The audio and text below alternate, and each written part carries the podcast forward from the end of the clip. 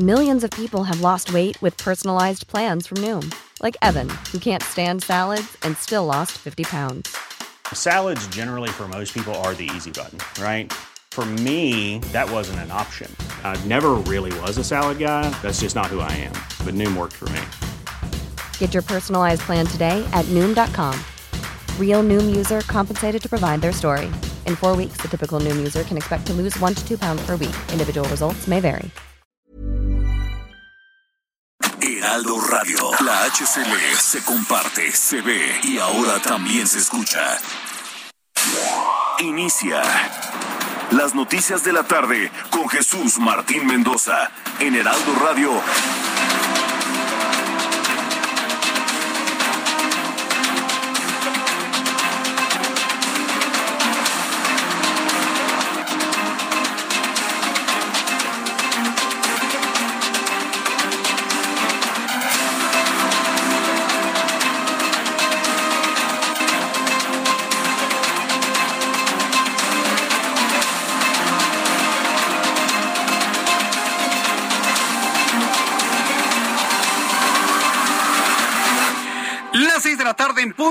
hora del centro de la República Mexicana. Bienvenidos, muy buenas tardes. Iniciamos el Heraldo Radio de este 5 de mayo. Un día pues muy importante para México y los Estados Unidos desde el punto de vista histórico y todas las conmemoraciones que se realizan el día de hoy. Así que bueno, pues le invito como todos los días a que le suba el volumen a su radio, que le tengo la información más importante hasta este momento. Saluda con mucho gusto Jesús Martín Mendoza, dos horas de información y empezamos con lo importante. Quiero decirle que la Federación Internacional de Asociaciones de Pilotos de Líneas Aéreas se, le conoce como IFALPA, por sus siglas en inglés, emitió un nuevo boletín de seguridad para advertir sobre incidentes en el espacio aéreo de la Ciudad de México. Es preocupante tanto ASPA como IFALPA, que son organizaciones que aglutinan a los más importantes pilotos, a los pilotos de, en vuelo, gente que verdaderamente conoce de aeronavegación, que se enfrenta con los problemas del arribo al Aeropuerto Internacional de la Ciudad de México, están advirtiendo de una gran cantidad de riesgos que se han generado ahora con el cambio de las rutas de aproximación al Aeropuerto Internacional de la Ciudad de México. ¿Se acuerda cuando le presenté todo este galimatías? en el que se ha convertido el espacio aéreo del centro del país para abrirle paso al aeropuerto del presidente? Que nada más tiene cuatro vuelos, a veces cinco, cuando bien le va seis. Ah, bueno, pues todo este, como le digo, galimatías en el que se ha convertido el espacio aéreo con protocolos de espera de a veces de más de 20, 30 minutos, está provocando un enorme riesgo de un incidente grave. Están advirtiendo los pilotos. ¿Qué están esperando? ¿Cuántas veces se han advertido de los peligros y los riesgos que se han generado con la puesta en marcha de este pequeñito aeropuerto? Pequeñito aeropuerto. Ni los aeropuertos domésticos de la República Mexicana tienen tan pequeño espacio. ¿En qué problema nos ha metido? ¿Cuántas veces se ha advertido? ¿Se necesita caer un avión? Tiene que haber un accidente aeronáutico en México para que se entienda esta problemática. Están esperando a que suceda una tragedia que cueste la vida a cientos de personas a bordo de aviones. Lo estoy preguntando el 5 de mayo de 2022. Y si esto ocurre en el futuro, que conste que lo habremos planteado. Más adelante le voy a tener todos los detalles de lo que se ha informado sobre esta situación, de las situaciones de riesgo que denuncian pilotos internacionales. La Organización Mundial de la Salud informó que el COVID-19 ocasionó la muerte de 625 mil personas durante los últimos dos años en México, cifra doble a los datos oficiales del gobierno mexicano, quienes contabilizan 324 mil muertos. ¿A quién le creemos? Al gobierno mexicano donde Gatel dice que han muerto 324 mil mexicanos o a la Organización Mundial de la Salud que tiene en su recuento la muerte de 625 mil mexicanos en dos años de pandemia. ¿A quién le creemos? ¿A Gatel o a la Organización Mundial de la Salud?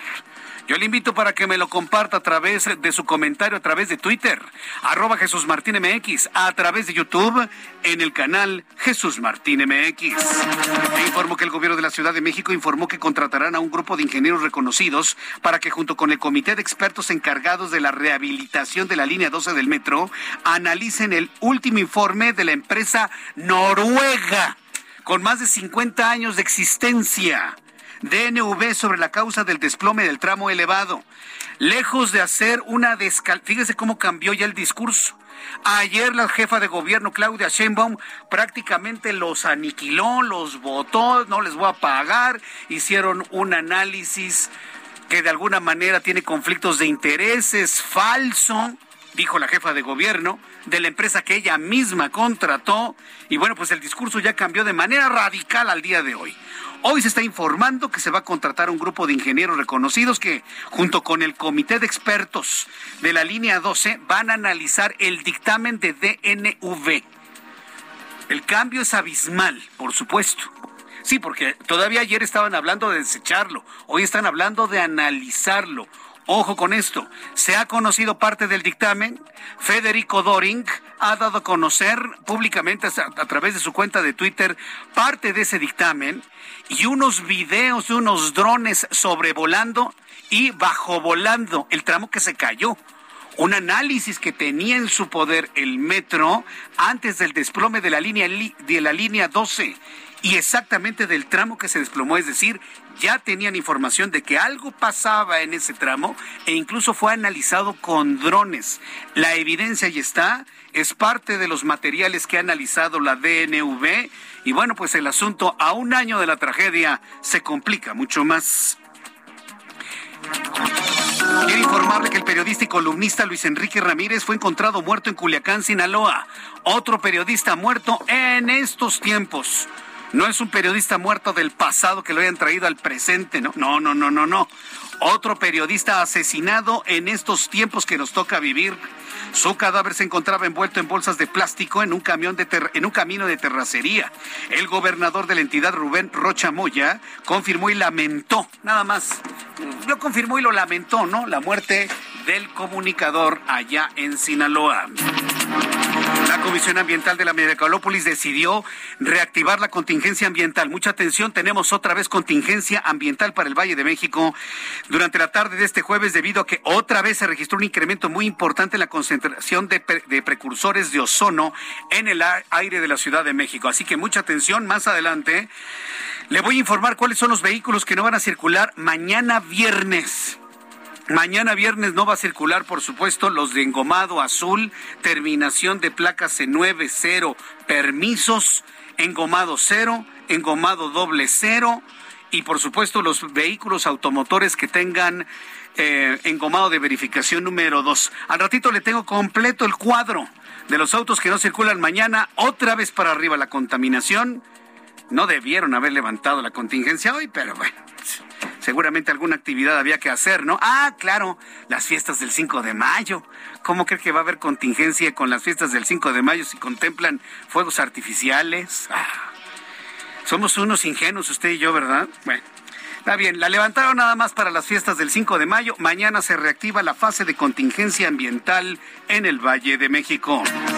La carretera México-Toluca en su dirección a la Ciudad de México fue bloqueada por familiares de personas desaparecidas, por lo que colapsó y dejó varios eh, varados a cientos de automovilistas antes del mediodía de este jueves.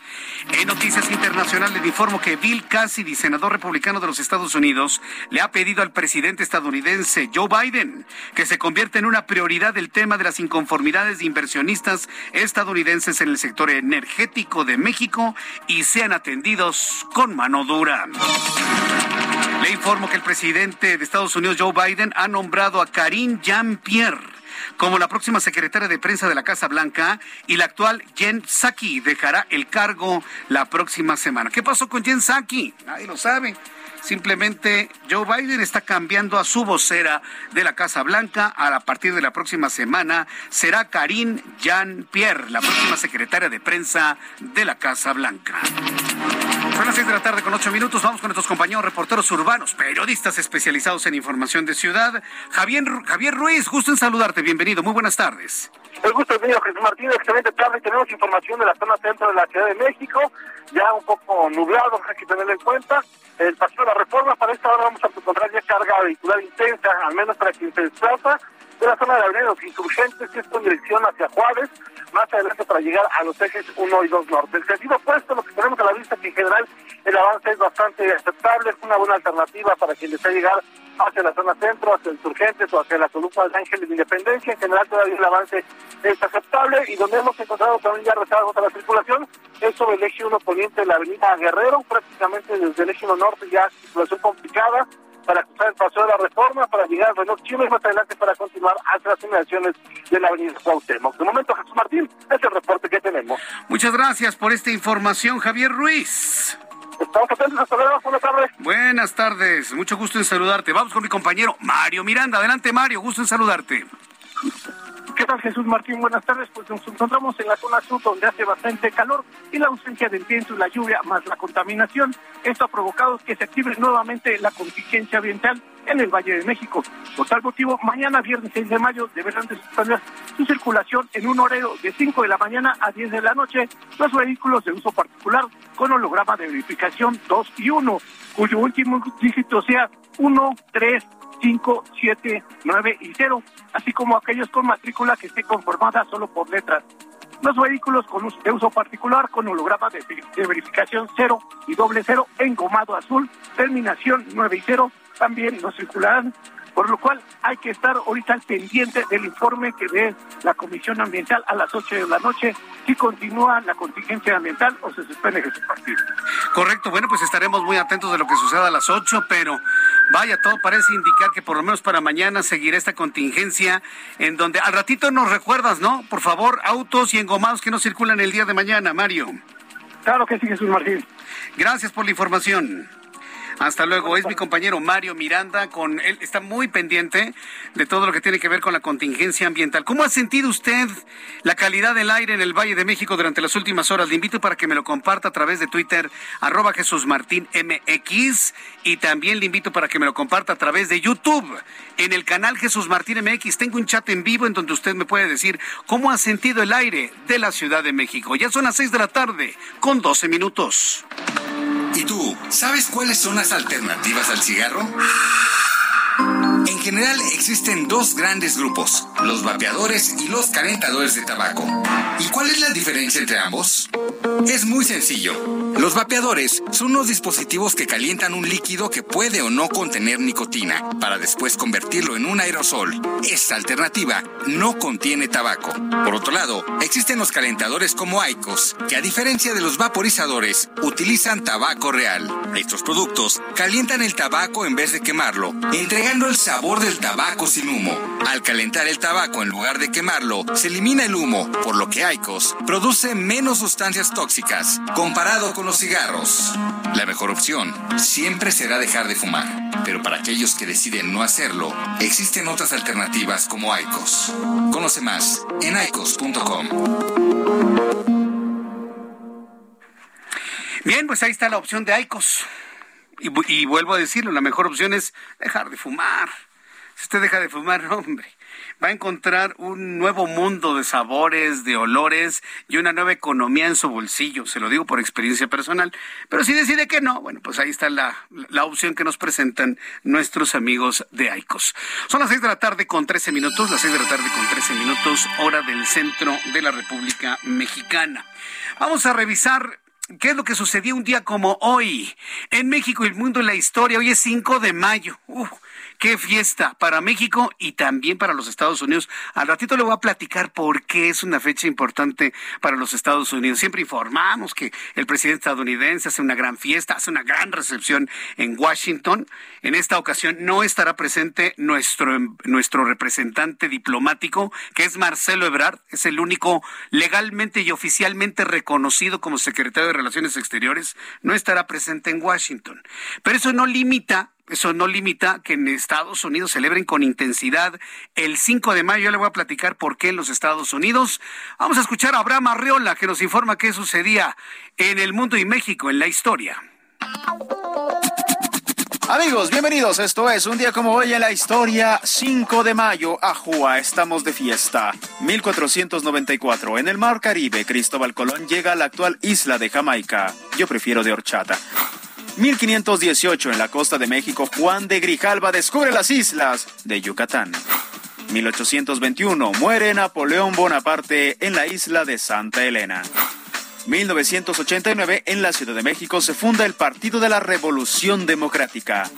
1999, Elsa Ávila asciende al Monte Everest, siendo la primera mujer mexicana y latinoamericana en lograr dicha hazaña. Año 2000, se estrena en cines la película Gladiador, protagonizada por Russell Crowe y Joaquín Phoenix. Además, hoy es el Día del Patrimonio Mundial Africano. También es el Día Mundial del Asma, es el Día Internacional de la Enfermedad Celíaca y en México celebramos también la batalla 5 de mayo, aunque en Estados Unidos lo celebran mucho más que acá. De todos modos, pues felicidades. Amigos, esto fue un día como hoy en la historia. Muchas gracias. Muchas gracias, Abraham Arreola, por las efemérides del día de hoy. Un poquito más tarde le voy, le voy a platicar por qué, como dice Abraham, lo festejan mucho más en los Estados Unidos. Sí, entonces es que bueno, le puedo adelantar, es que hicimos un trabajo, un trabajo que necesitaba Estados Unidos sin darnos cuenta. Y por eso precisamente es una, una fecha que se celebra tan intensamente o inclusive más en Estados Unidos. No tiene que ver con la comunidad latina, ¿eh? que hay mucho, evidentemente, muchos mexicanos allá celebrando el 5 de mayo. No, no, no, no. la razón es mucho más profunda, pero al ratito le platico más adelante aquí en el Heraldo Radio. Cuando son las seis y cuarto, las seis de la tarde con 15 minutos hora del centro de la República Mexicana, vamos a revisar las condiciones meteorológicas para las próximas horas. El Servicio Meteorológico Nacional, que depende de la Comisión Nacional del Agua, nos informa ¿Va a llover? Parece que sí. ¿eh? Podríamos tener un fenómeno de lluvia ya en los próximos minutos aquí en el Valle de México. Oiga, qué necesario es. Todo está con una temperatura altísima. El suelo, los barandales, las paredes, todo absolutamente. Los locales, los restaurantes, las oficinas, todo.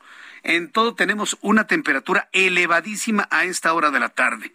Necesitamos lluvia. El Servicio Meteorológico Nacional nos informa en su más reciente boletín meteorológico que durante esta noche y madrugada van a existir condiciones para lluvias fuertes a muy fuertes en el centro y sureste de nuestro país. A lo largo de esta noche y madrugada, línea seca persiste en el norte de Coahuila. Mantendrá interacción con un frente frío muy próximo a la frontera norte de México y con corriente en chorro subtropical, ocasionando lluvias con chubascos en Coahuila Nuevo León, Tamaulipas, San Luis Potosí.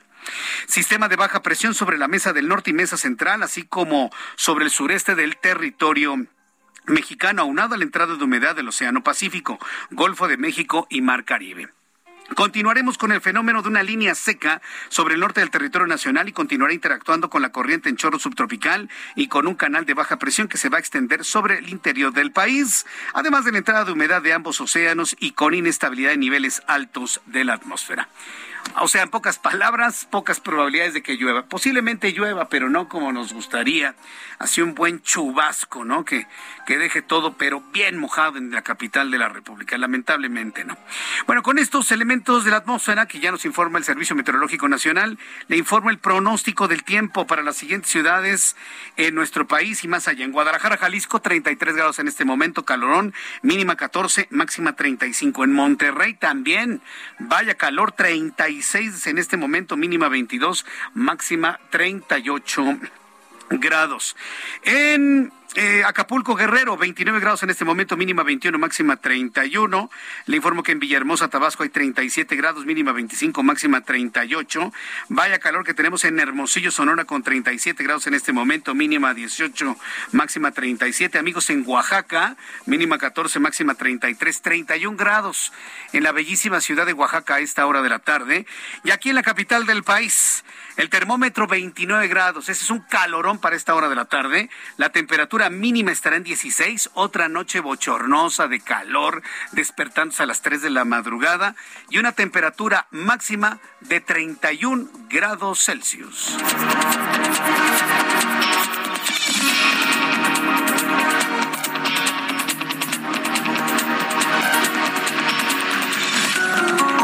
Las seis de la tarde con 18 minutos, hora del centro de la República Mexicana. Bien, pues quiero recordarle a nuestros amigos que nos van sintonizando a partir de este momento que estamos en fase de contingencia ambiental. Mañana, viernes 6 de mayo, no circulan autos con engomado azul, terminación de placas 90, permisos con el holograma de verificación 000.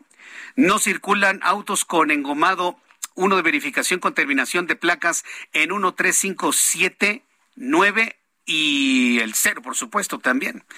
Entonces, ahí lo tiene usted más las restricciones que aplican a industrias, empresas propias de la contingencia ambiental. Una situación verdaderamente preocupante que me hace pensar, ya sabe que este quien le habla, Jesús Martín Mendoza, su compañía de todas las tardes con las noticias, yo soy un mal pensadote, yo siempre pienso mal de las cosas.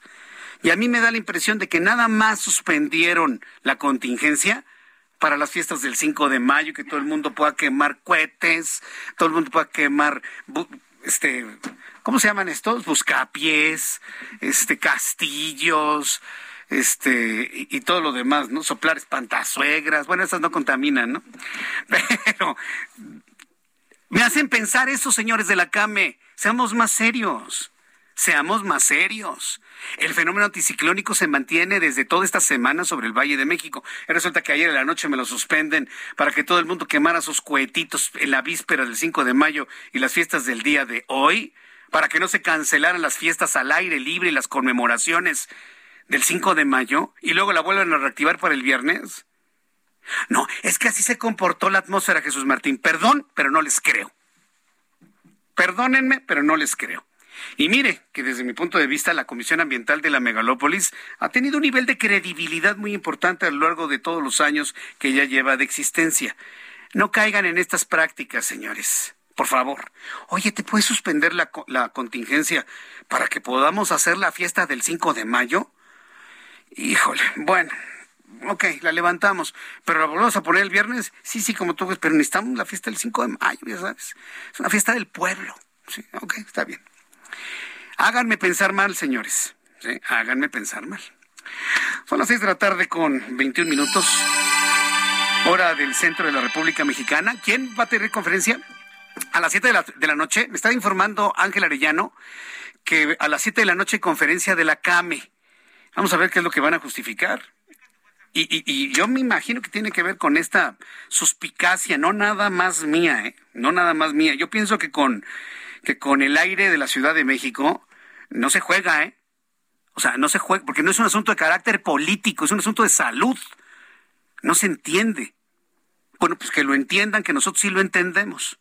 Una contingencia ambiental, por muy injusta que pueda ser, que no haga circular los vehículos más nuevos, independientemente de eso, es una medida que va enfocada a preservar la salud, a que la gente no se enferme pero no está enfocada con un carácter político. Hoy la pongo, mañana no, porque es una fiesta, una fiesta del pueblo. No, señores, hay que ser más serios. Sí. Eh, sí, ya me está llegando precisamente en este momento que la Comisión Ambiental de la Megalópolis, la Secretaría del Medio Ambiente de la Ciudad de México, del Estado de México, Secretaría del Medio Ambiente y Recursos Naturales como entidad federal, está invitando a los medios de comunicación para informar sobre la contingencia ambiental por ozono en el Valle de México Jueves 5 de mayo, 7 de la noche. Va a ser por Zoom. A ver si nos podemos enlazar, ¿no, este Ángel? A ver qué es lo que podemos escuchar de las justificaciones para quitarla un día y volverla a poner. Y casualmente en la fiesta del 5, del 5 de mayo. Bien, cuando son las 6 de la tarde, con 22 minutos hora del centro del país, Vamos con nuestro compañero Javier Ruiz. Ahora le tocó la México Puebla. Ayer fue la México Cuernavaca. Hoy es la México Puebla. ¿Qué es lo que sucede en este lugar, Javier? Adelante.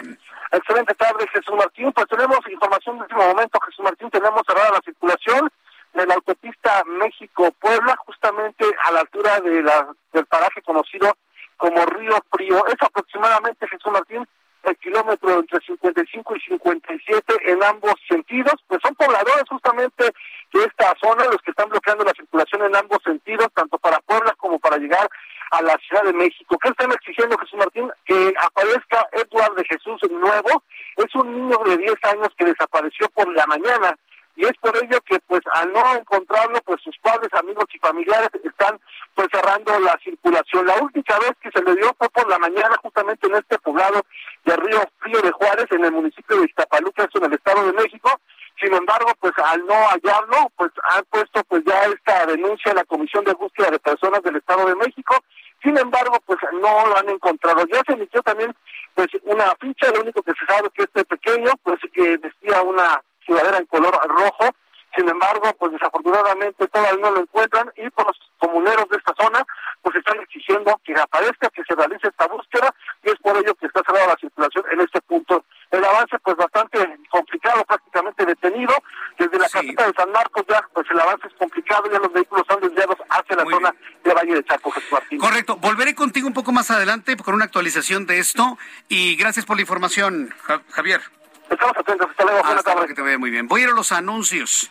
Esto que estamos viviendo en la México-Puebla es el producto de la falta de aplicar la autoridad cuando se bloquean vías federales. Ayer fue Cuernavaca, 10 horas de bloqueo. En este momento es la México-Puebla. Puedo entender el dolor de los padres. Lo que no se puede entender es por qué desquitarse con la gente que ni la debe ni la teme. Mañana puede ser la México-Pachuca, la México-Querétaro, la México-Toluca. Regresaré con este asunto después de los anuncios. Escríbame por YouTube en el canal Jesús Martín MX. Escuchas a Jesús Martín Mendoza con las noticias de la tarde por Heraldo Radio, una estación de Heraldo Media Group. Heraldo Radio, la HCL se comparte, se ve y ahora también se escucha.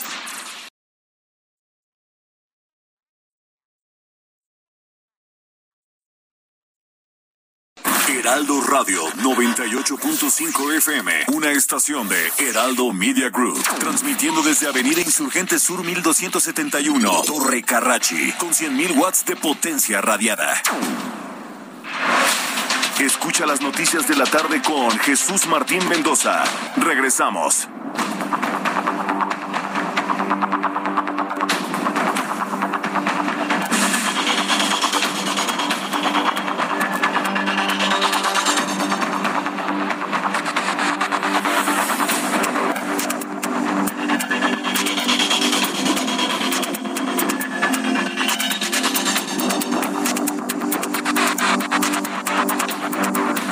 Tarde con 30 minutos, las 6 de la tarde con 30 minutos hora del centro de la República Mexicana. Estoy revisando eh, los mapas de vialidad que nos ofrece Google Maps y debo informar a las personas que van rumbo a Puebla, las personas que van rumbo a Puebla, que van a salir rumbo a Puebla, no se vaya por la autopista, ¿eh?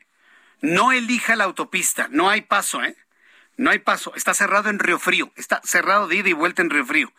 Tan está cerrado que están cerradas las casetas, la caseta de cobro de San Marcos. Por lo tanto, para quienes vienen por el circuito exterior mexiquense o quienes vienen por la Ignacio Zaragoza, para eh, llegar a la, caseta de cobre San Marcos. Están cerrando, están dejando pasar a nadie por el bloqueo que hay en Río Frío. Si usted quiere irse a Puebla, no tiene otra alternativa que entrar por el sur, por Atlisco. Se va usted hacia Huastepec, se va usted hacia la ciudad de Cuautla, ahí agarra usted para Izúcar de Matamoros y por ahí puede llegar a Puebla. ¿eh?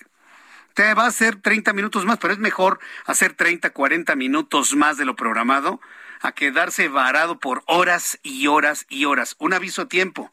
Váyase hacia el sur, agarre hacia Cuernavaca. Se desvía usted por adelante de la pera, se desvía usted rumbo a Cuautla, vía Tepoztlán, vía Huastepec. Se llega, se sigue usted hasta Cuautla, se sigue hacia Izúcar de Matamoros y por ahí entra Puebla por el sur.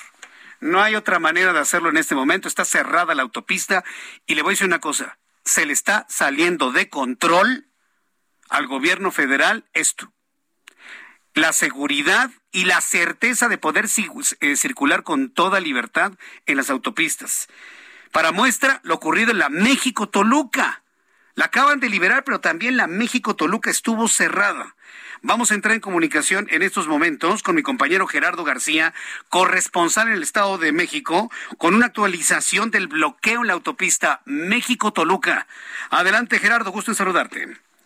Hola, ¿qué tal? Muy buenas tardes, Jesús Martín. Te saludo a ti, al auditorio también. La carretera México-Toluca, como lo comentas, en su dirección a la capital del país, fue tomada por cerca de seis horas por familiares de personas desaparecidas, razón por la que colapsó y dejó varados a cientos de autos antes del mediodía de este jueves, precisamente a las 17 con 49, eh, Protección Civil del Estado de México eh, informó que ya había sido liberada esta vialidad con dirección a la Ciudad de México y también pedía que manejaran con precaución las personas que se quedaron ahí varadas. Se trató del segundo bloqueo que llevan a cabo estos manifestantes en menos de una semana, pues días atrás estuvieron en la caseta del Dorado en la Toluca, Atlacomulco, esto al norte de la entidad mexiquense. Al menos fueron 30 personas que decidieron regresar a estas protestas y tomar la México Toluca desde la plaza comercial conocida como la Saulet Lerma en su sentido hacia la capital del país. Por ello, autos particulares de transporte de carga y autobuses de pasajeros quedaron y también tuvieron que esperar estas seis horas, y donde incluso también tuvieron que bajarse de los automóviles porque eh, también eh, por las condiciones del clima, la temperatura también estaba eh, pues, afectándolos. También en esta carretera una mujer exigió a las autoridades, pues reclamó que desde hace un año, cuando denunciaron los hechos en el caso de la desaparición de dos jóvenes que eran gaseros en Toluca, no ha habido respuesta y también reprocharon que las investigaciones en general en todos los casos siguen careciendo de celeridad y también no les dan respuesta las autoridades del Estado de México. El reporte que te tengo desde la entidad mexiquense. Muchas gracias por esta información. ¿Ya está liberada la autopista? ¿Ya carretera de autopista ya liberadas?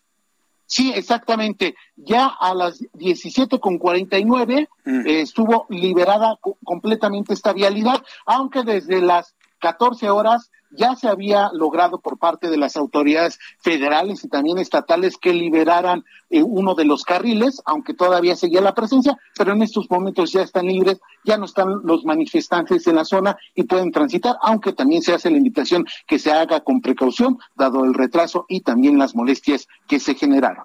Correcto, muchas gracias por esta información, Gerardo, que tengas muy buenas tardes. Buenas tardes. Hasta luego, que te vaya muy bien. ¿Qué es esto? ¿Una falta de control? Se les está saliendo de control las autopistas. Que se me perdió mi perro. Bloquea la autopista hasta que lo encuentren. Yo puedo entender por el en el caso de la México Puebla en Río Frío, puedo entender el dolor de los padres. Lo que no se puede entender por qué bloquear una autopista y fastidiar a la gente que nada puede hacer, que nada absolutamente puede hacer. Y lo que tampoco se entiende es que no tenga la Guardia Nacional un protocolo de actuación para liberar autopistas. Y si lo tienen y no lo aplican, peor, ¿eh? Vuelvo a decir esto, no puedo entender cómo la Guardia Nacional no tiene un protocolo para liberar autopistas, es una zona federal. No puedo comprender cómo no lo pueden tener. Lo tenía la Policía Federal. ¿Por qué la Guardia Nacional no lo tienen?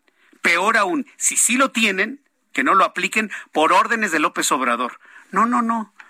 No quiten a ningún manifestante. Oiga, estamos fregados. Lo dije ayer en la México Cuernavaca, hoy lo, dijo, lo digo en la México Puebla. A ver, de los que están atrapados en este momento, queriendo pasar por la caseta San Marcos, que me están escuchando, o que vienen del circuito exterior mexiquense, quieren pasar por San Marcos y no pueden y ya llevan más de una hora varados ahí, me encantaría saber quiénes votaron por la actual configuración política. Tiene mucho que ver. La actual configuración política de México tiene la orden de que no se quiten ese tipo de bloqueos. Por favor. Una vialidad federal inmediatamente es desbloqueada con un protocolo de diálogo, por supuesto, para la solución de los conflictos, pero no se deja por horas. Ayer 10 horas cerrada la México-Cuernavaca. 10 horas. ¿Cuánto tiempo vamos a tener cerrada la México-Puebla? ¿Otras 10 horas? Bueno, entonces, quienes son defensores y votaron por el actual esquema político que tenemos, para no personalizarlo, ¿sí? Ahora aguántense, porque ese, esa configuración política ha dado la orden de no quitar manifestantes para no aparecer como autoritarios. ¿Ok? Entonces, vamos asumiendo las responsabilidades de nuestras decisiones. Y también va para los que vienen desde Puebla y que están llegando a Río Frío y tienen completamente cerrada la autopista. A ver. A ver, no va a haber mano de la Guardia Nacional que los quite. Entonces, bueno, pues a disfrutar el México que hemos escogido. Son las seis de la tarde con 38 minutos. Le voy a mantener informado ¿eh? de lo que está ocurriendo en la México Puebla durante los siguientes minutos. Bien, un contexto de lo que le voy a informar. Hay un enorme pleito entre el gobierno de la Ciudad de México y la empresa noruega DNV. ¿Quién contrató a la empresa noruega DNV, experta en hacer peritajes para encontrar responsables de una tragedia, en este caso en el metro de la Ciudad de México? ¿Quién lo, lo contrató la propia jefa de gobierno? La propia jefa de gobierno, Claudia Sheinbaum, ella lo contrató, lo anunció con bombo y platillo. Nos pareció una idea magnífica que se haya acercado a una de las empresas de peritajes más reconocidos, más pulcros en su trabajo y con una trayectoria de más de 150 años. Todos lo celebramos, todos lo aplaudimos. No nos quedaba duda, no nos quedaba duda de que íbamos a tener certeza de saber el origen de la tragedia de la línea 12 el 3 de mayo de 2021. Ahora que se conoce el tercer informe, no le gustó a la jefa de gobierno y asegura ella que hay conflicto de intereses, que está mal hecho, que no sé qué tanto, porque hay quienes han sospechado que posiblemente su administración esté señalada como parte de los responsables de lo ocurrido en la línea 12. Estamos a la espera de que la propia DNV dé a conocer los pormenores de ese tercer informe que tienen pues prácticamente en un pleito pues de tribunales. Finalmente van a llegar a eso entre DNV y el gobierno capitalino.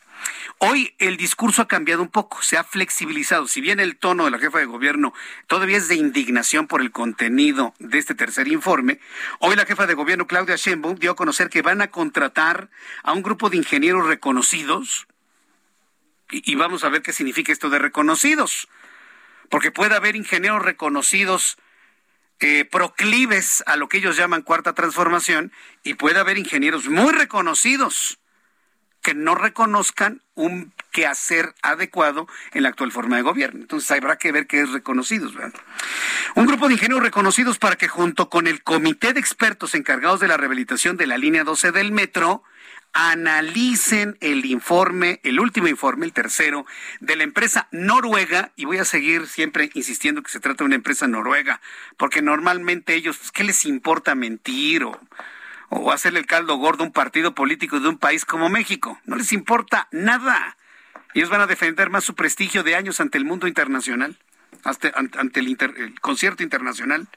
Bueno, pues este grupo de ingenieros van a analizar el último informe de la empresa DNV sobre las causas del del desplome del tramo elevado.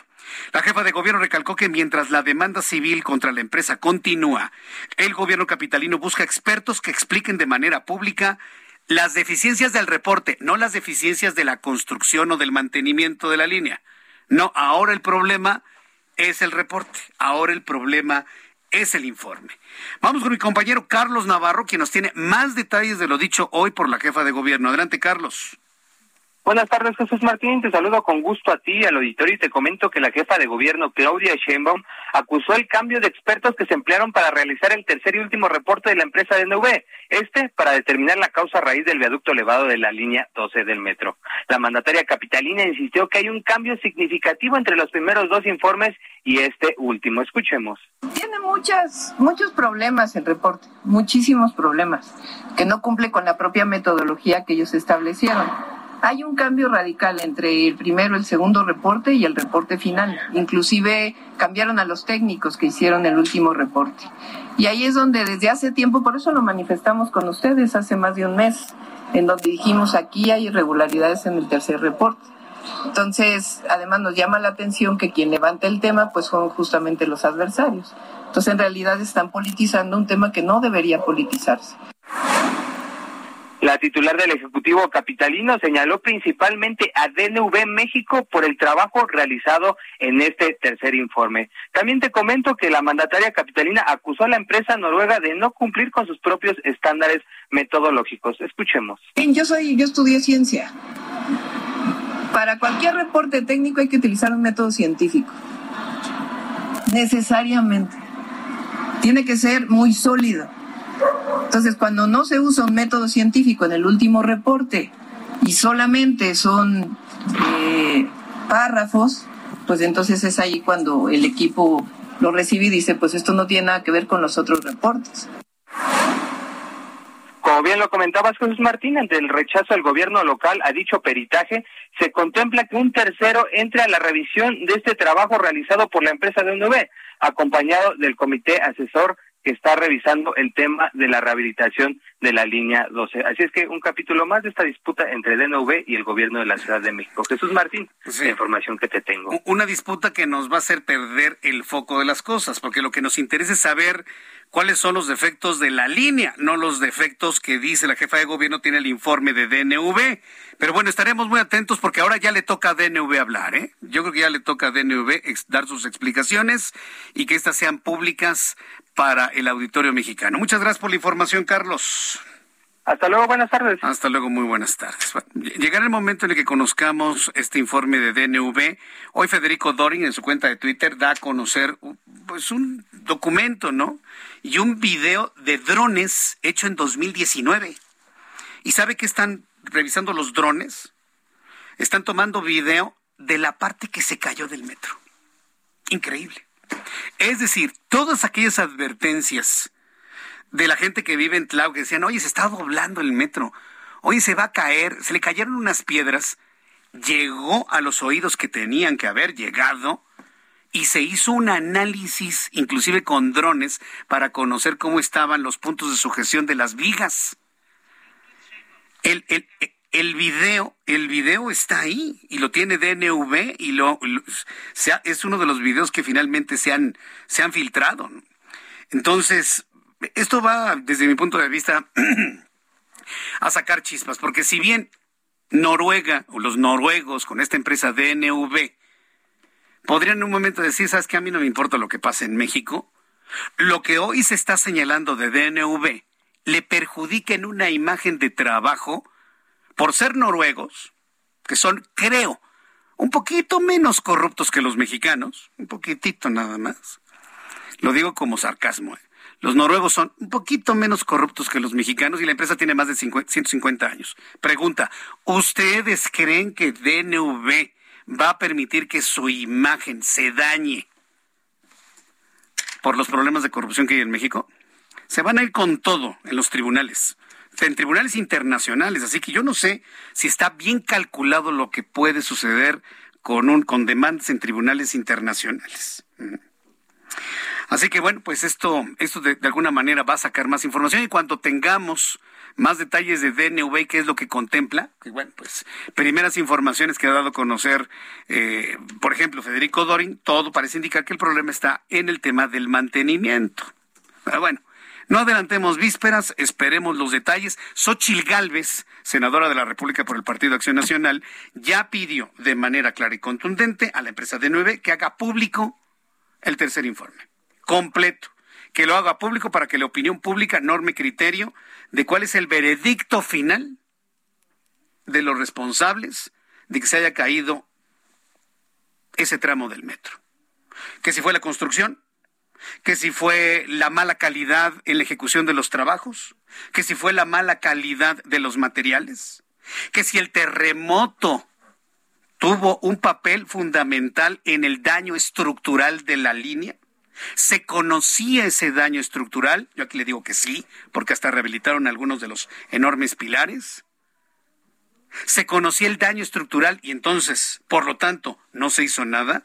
es una cantidad de preguntas tremendas. ¿eh? Que están saliendo a la luz a un año de la tragedia y ahora que se conoce este tercer informe. Son las seis con cuarenta y seis, las seis con cuarenta y siete ya a esta hora de la tarde. Claudia Sheinbaum, personaje de la noticia, sin duda alguna, hoy aquí en el Heraldo Radio está subiendo un mensaje vía Twitter en donde informa. He pedido a la Comisión Ambiental de la Megalópolis que el día de mañana mañana viernes 6 de mayo, nos reunamos con un grupo de científicos atmosféricos para evaluar las contingencias atmosféricas que ha habido esta semana, conocer las razones y trabajar en medidas adicionales de ser necesario. Mire, yo he leído muchas versiones del origen de este problema. Y hay quienes coinciden que es la operación de la refinería de Tula. A ver, vamos a hacer una cosa. ¿Por qué no la apagan? por lo menos un día. Y ya en función de eso vemos qué pasa. Es una idea, ¿no? Así como nos obligan a los automovilistas a guardar nuestros autos, ¿por qué no guardamos nuestra refinería, que por cierto va de super salida la gasolina? ¿Por qué no la guardamos un día? A ver qué pasa, a ver cómo se comporta el aire. Oiga, es, he, he, leído mucha información sobre el avance de los autos híbridos, sobre todo los eléctricos. No, no, no, no. Fíjese que la meta para 2030 de autos eléctricos no nada más se va a llegar, se va a superar. El auto eléctrico es lo de hoy. ¿eh? Los híbridos con independencia de vehículo eléctrico puro de más de 60 kilómetros y los de vehículo eléctrico puro con promesas de 500 kilómetros por carga. Perdóneme, ningún auto hoy de gasolina le da 500 kilómetros por tanque. Le dan 400, 350 y, y, luego con formas de recarga en las, en las pilas. No, no, no, es verdaderamente extraordinario. Está empezando, está surgiendo un boom de autos eléctricos en todo el mundo. Y si vamos con esta velocidad, en ocho años, la mayoría de los autos van a ser eléctricos. Y se va a suspender la producción de autos a gasolina a partir de 2030. ¿Sabe para qué nos va a servir dos bocas en ocho años? Yo nada más ahí le comparto esa idea. Son las seis con cuarenta y nueve, las seis de la tarde con cuarenta y nueve minutos hora del centro de la República Mexicana. Mañana reunión con Sheinbaum de la CAME en cuestión de diez minutos nos dice, ¿no? Va a empezar una comunicación vía Zoom con la Comisión Ambiental de la Megalópolis. Vamos a tratar de hacer un enlace para tratar de entender cuáles son las razones por las cuales volvió a subir la contaminación en el Valle de México. Es lógico. El 5 de mayo, los cuetones, los castillos, la fiesta, las detonaciones de salva. Ay, por favor. Eso es finalmente lo, lo que ocurrió. Bien, continuando con más información. Aquí en el Heraldo Radio, me da mucho gusto saludar a través de la línea telefónica María Larriba, primera mujer controladora aérea y experta en tráfico aéreo, investigadora de accidentes aéreos por la Universidad del Sur de California. Y bueno, pues le hemos invitado porque el gobierno federal, usted ya lo sabe, está preparando un decreto para que por decreto se trasladen 11 operaciones por hora del Aeropuerto Internacional de la Ciudad de México a la base militar de Santa Lucía. María Larriba, me da mucho gusto saludarla. Bienvenida. ¿Cómo está? Muy bien, buenas tardes, mucho gusto. Gracias, gracias por estar otra vez con nosotros. A ver, una primera impresión de este deseo del presidente a través de un decreto de a la fuerza hacer que las aerolíneas operen desde Santa Lucía y a la fuerza hacer que los usuarios vayamos hasta ese aeropuerto que hacemos dos horas de camino en terracería. A ver, coméntenos cuál es su primera impresión, bueno, María Arriba. Mire, la primera impresión es que el decreto pues no, no tiene realmente un sustento técnico. No lo tiene porque ellos están hablando de reducir la capacidad de 60 aviones por hora a 50. Esa cifra hace que sean 1.200 operaciones diarias y estamos muy lejos de eso. Hay mil cuando mucho. Eso quiere decir que no es el momento de declarar ninguna saturación ni del aeropuerto, ni, del, ni de las áreas de movimiento, ni de ninguna área del aeropuerto. Entonces, no hay tal saturación. En segundo lugar, vamos a suponer que realmente lleguemos a niveles de saturación. Bueno, las medidas que se toman cuando eso ocurre son muy diferentes a lo que dice el decreto. ¿Qué se puede hacer cuando se saturan los aeropuertos? Bueno, en primer lugar, se saca a la aviación privada y ejecutiva, que tiene aviones rápidos pero de pocos pasajeros. Entonces, la regla es darle preferencia a los aviones de más pasajeros. Entonces, yo saco a alguien que tenga un avión privado y lo mando a Toluca para poder meter otro avión que meta aquí 120 pasajeros, ¿no? Tiene, tiene lógica la, la disposición. Bueno, la otra cosa que se puede hacer es sacar a la aviación gubernamental y estatal. Esa es mejor idea. Ajá, esa, es, la mejor, idea. Pues Ajá, ¿por qué? Porque nosotros como como país ya tenemos un presupuesto para el manejo de esas aeronaves y perfectamente podría irse a Santa Lucía la Guardia Nacional, la Fuerza Aérea, el, el Estado Mayor, el ex Estado Mayor que todavía ahí están, la Marina, y, los militares. Todos pueden llevarse sus aviones a Santa Lucía y operar cómodamente desde ahí. Ahora, ya después, si con todo y esas cifras todavía hay saturación, entonces empezar a regular parte de la carga. Pero aquí el problema es el siguiente. No podemos cambiar un negocio por nada. El negocio está en el Aeropuerto Internacional de la Ciudad de México.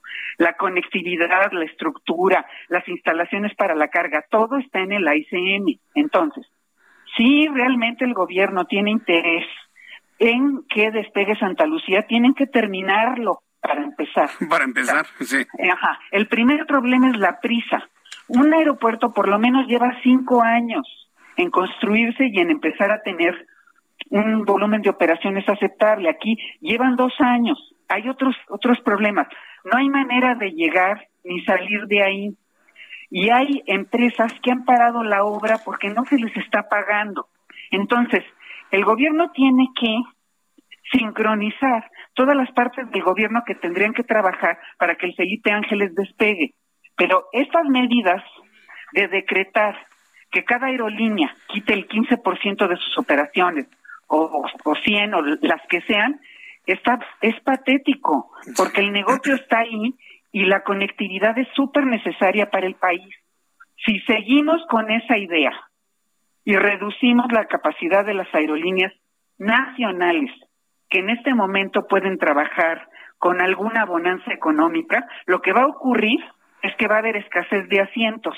¿Y eso a dónde nos lleva? A que los boletos van a estar carísimos. Carísimos, claro. Exacto, y que los pasajeros no van a tener opciones para ir a ningún lado. Ahora, tal vez lo que va a ocurrir es que si los obliguen a dejar slots del Aeropuerto Internacional de la Ciudad de México, se vayan a otros mercados. Estoy hablando de otros mercados, puede ser Monterrey, puede ser Guadalajara, puede ser Cancún, y buscar este, rutas más exitosas. Por Pero lo del Felipe Ángeles hasta ahorita está ensayado y comprobado que no hay negocio y que no hay las condiciones. Entonces, que generen las condiciones, ¿no? Mm, esa es, la, esa es la recomendación. María Larriba, le voy a pedir que me espere unos cuantos minutos porque quiero preguntarle un poco más adelante esta denuncia que hacen los pilotos internacionales de los riesgos en la Ciudad de México. Regreso con usted en unos minutos. Estamos platicando con María Larriba. Regreso al Heraldo Radio.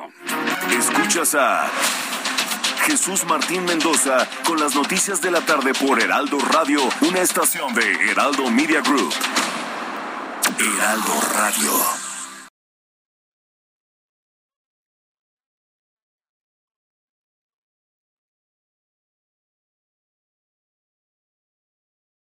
Heraldo Radio. La HCL se comparte, se ve y ahora también se escucha.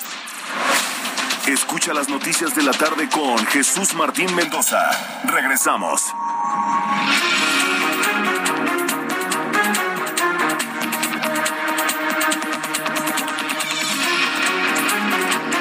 Son las siete en punto, las siete en punto hora del centro de la República Mexicana. Converso con María Larriba, primera mujer controladora aérea, experta en tráfico aéreo, investigadora de accidentes aéreos por la Universidad del Sur de California. Ya nos dio su opinión sobre esta día de un decreto para reducir el 15% de las operaciones de las líneas aéreas. Y una de las propuestas que ha puesto en la mesa en este momento María Larriba es que se vaya toda la operación aérea del gobierno el gobierno, el avión presidencial, la Fuerza Aérea, la Guardia Nacional, la Marina Armada de México, la Fiscalía General de la República, todas las fiscalías, toda esa operatividad, que se vayan a Santa Lucía. Pero María Larriba, quiero preguntarle una primera opinión de lo que ha informado la Federación Internacional de Asociaciones de Pilotos de Líneas Aéreas sobre eh, en este nuevo boletín en materia de seguridad y la advertencia sobre incidentes graves en el espacio aéreo de la Ciudad de México. Usted nos ha compartido todo este tipo de incidencias, hoy lo hacen los pilotos internacionales. ¿Qué opinión le merece este boletín? Bueno, lo que sucede es que finalmente ellos han podido recabar suficiente información para afirmar que eso está ocurriendo y presentar una queja. Mire, originalmente hace un año que se estableció el rediseño, desde el primer día se evidenció las fallas en el rediseño. A un año de, que ha transcurrido, ya tenemos mucho más información de que ese rediseño es defectuoso, es inseguro y es ineficiente. Y aparte causa demoras y aparte incidentes. Entonces, yo creo que ya era tiempo que las autoridades gubernamentales, en este caso CENEAM, la FAC y la subsecretaría, entendieran que hay que hacer una revisión de ese rediseño Ahora, esto que denuncian los pilotos es consecuencia del rediseño. Ellos están hablando ahí de cierto tipo de incidentes provocados por el vuelo rasante cerca de la orografía, que esa es una de las cosas que se reclamaban desde el primer día, que hicieron unos procedimientos muy cercanos a la orografía y muy bajos, y eso tiene consecuencias para la seguridad e incomodidad en el vuelo. Y también, pues, están reclamando las demoras, están reclamando que, según el, el, la administración del aeropuerto, no hay demoras. Usted abre, abre las aplicaciones y resulta que está lleno de aviones dando de vueltas por todos lados, y el reporte del aeropuerto es que no hay demoras. Entonces, imagínese un piloto que despega de, de un lugar para venir aquí a la ICM y nadie le informa que hay una demora en el aire de 20, 30 o 40 minutos. En el momento en que a ese piloto y sobre todo extranjero le dicen que va a mantener en espera en un fijo y le dicen que se va a quedar ahí media hora, pues el piloto lo que tiene que hacer es sus cálculos de combustible, porque ni nadie le dijo que eso iba a ocurrir. Y entonces él tiene que ver cuánto combustible tiene, hasta qué hora puede mantener y además darle información al controlador de me voy al aire o me voy al, aeropuerto alterno o qué es lo que tengo que hacer porque ya no tengo combustible. Entonces esa es una situación de inseguridad para el piloto. Entonces seguramente ellos internacionalmente ya acumularon una serie de quejas de los usuarios de distintos pilotos y de distintas aerolíneas. Y eso les permite a ellos hacer una reclamación de este tipo.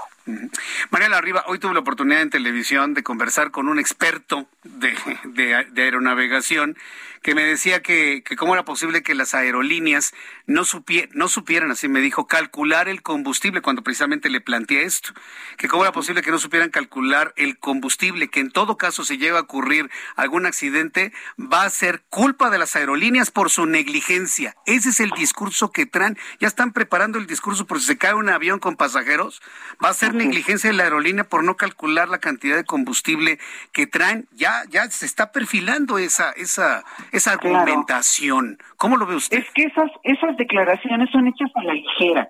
Mire, la ley es muy clara. Yo como piloto tengo que llevar en mi aeronave combustible para el origen, el destino, un tiempo para mantener por demora y el, el combustible al alterno.